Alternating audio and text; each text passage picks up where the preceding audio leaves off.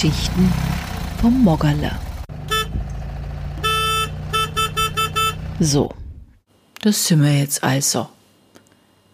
In Galenda, am kleinen Nest mitten in Ligurien, in Italien, das normalerweise ein bisschen mehr als 1200 Einwohner hat. Ab morgen werden sich die Leute hier aber wenigstens verdoppeln, wenn nicht noch mehr. Denn Galenda ist bekannt für das weltgrößte Moggerlers-Treffen, wie wir so schön sagen.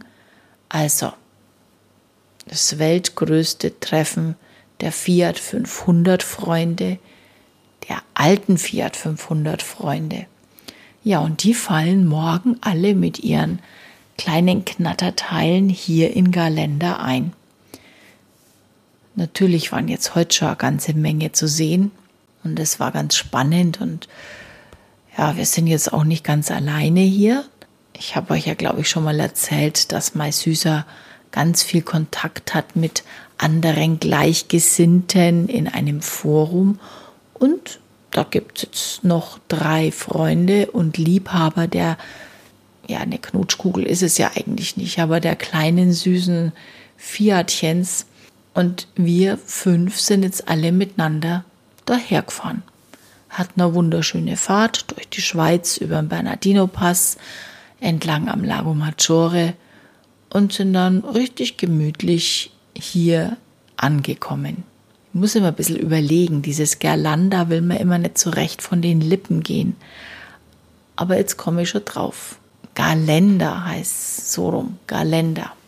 Also zum 60-jährigen 2017 waren 1500 Fiats angereist.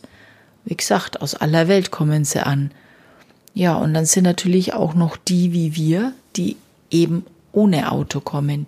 Wir sind hier, aber unser Kleinerler, der steht daheim in der Garage.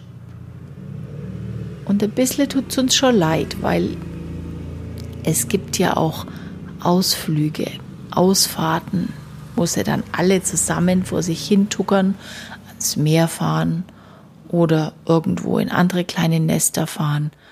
Ja, und da kann man natürlich nicht mithalten, denn es hat schon was mit dem Glan durch die Gegend zu fahren.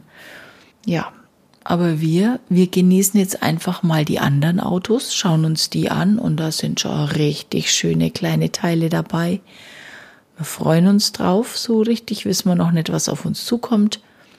Wir wissen nur eins, wir sind heute tierisch platt, um vier Uhr früh aufgestanden, jetzt ist es nachts um halb eins aber ich wollte jetzt halt unbedingt auch noch eine kleine Episode einsprechen. Ja, und das Einzige, was wir jetzt mittlerweile aber wissen, ist, dass es morgen noch gar nicht stressig wird. Morgen registriert man sich, schaut ein bisschen rum und dann wird's, glaube ich, erst am Abend so richtig spannend. Aber das erzähle ich euch das nächste Mal. Fortsetzung folgt.